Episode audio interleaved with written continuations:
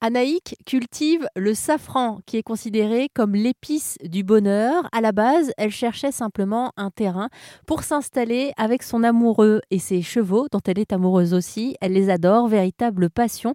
Je lui ai demandé de nous raconter comment est-ce qu'elle faisait pour communiquer avec ses chevaux. Ah ben, euh, je fais comme tous les cavaliers, je fais comme je peux.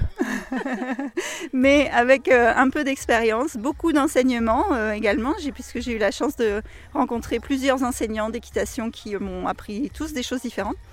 Euh, j'ai fini par euh, assimiler un certain nombre de choses, très modestement, euh, notamment le fait que bah, quand on veut instaurer une communication avec un cheval, avec un animal en général d'ailleurs, il faut instaurer un langage. Ça paraît bête, mais on, on, va donc instaurer un langage qui passe par le vocal et aussi par le toucher des différentes parties du corps et également par la gestuelle le positionnement de euh, notre propre corps par rapport euh, à l'animal, par rapport au cheval en particulier, ça fonctionne très bien. Donc euh, il faut toujours y aller très progressivement, c'est-à-dire qu'on ne va pas lui demander tout de suite de faire trois fois le tour de la piste suivi d'un cabré.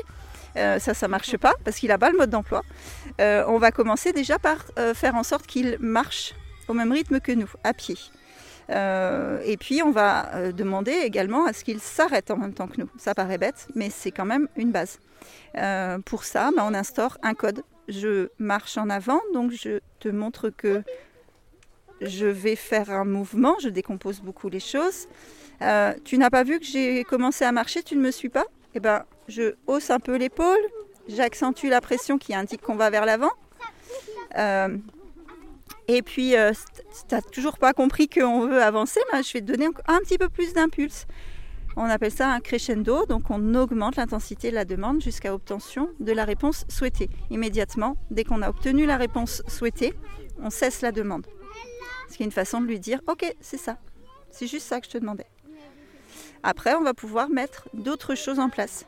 Euh, ça avancer, s'arrêter, reculer, se déplacer sur le côté, etc. Il y a plein de boutons sur le corps d'un cheval, il, suffit, il faut les trouver et trouver le moyen de les actionner. Alors ces boutons euh, dont vous parlez sur le corps du, du cheval, en fait, euh, comment est-ce qu'ils ont été trouvés? Qui a trouvé la solution pour les actionner? Euh, Des grands dresseurs qui ont fait beaucoup, beaucoup d'observations, qui sont... qui et puis qui appliquent une logique en fait. Si je veux qu'il bouge ses hanches, je vais m'adresser à ses hanches, pas à sa tête. Euh, donc je vais chercher le bouton du côté des hanches. Puis je vais y associer le positionnement du corps, euh, de mon corps par rapport à ça.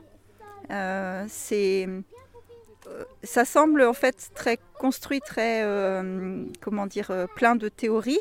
Mais en, en, fait, il faut, il faut sortir de la théorie, il faut passer plus par l'instinctif ça demande en fait beaucoup de, travail. Et encore une fois, je suis extrêmement modeste sur le sujet parce que je suis très très loin de la, perfection. J'apprends euh, beaucoup avec des gens qui euh, le, font euh, dix mille fois mieux que moi.